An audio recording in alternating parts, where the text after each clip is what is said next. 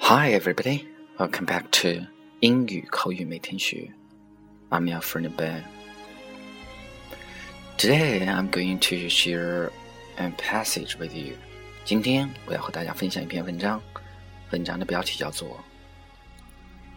为母亲祈祷》。Dear God，亲爱的上帝，Now that I'm no longer young，如今我已经不再年轻。I have friends whose mothers have passed away. 我有些朋友，他们的母亲已经去世了。I have heard these sons and daughters say they never fully appreciated their mothers until it was too late to tell them. 我曾经听这些子女说过，他们从来没有向母亲充分表达过他们的感激之情，而待到要告诉他们的时候。已经为时已晚。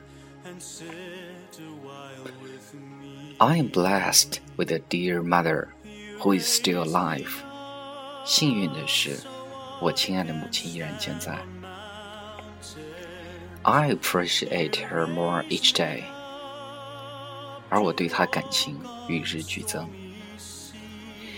My mother does not change, but I do。母亲没有变，而我却已经变了。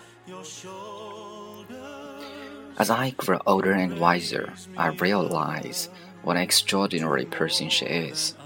随着年龄的增长，我越来越懂事儿了。我意识到她是一个非常了不起的人。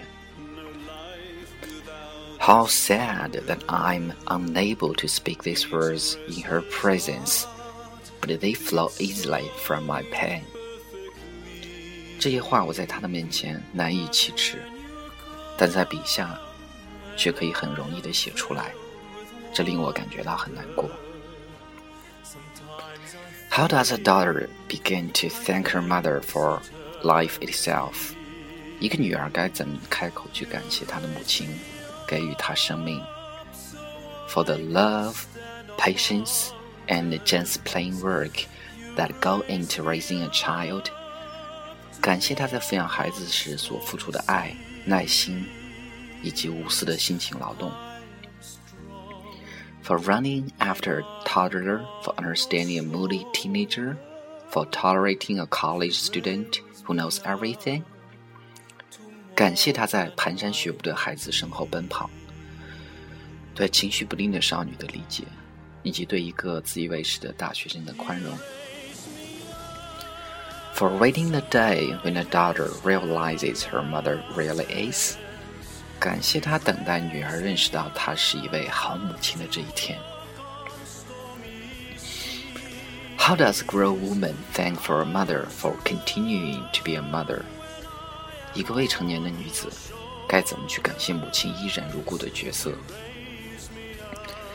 For being ready with advice or remaining silent when it is most appreciated。感谢在被问到时，她会提供良言。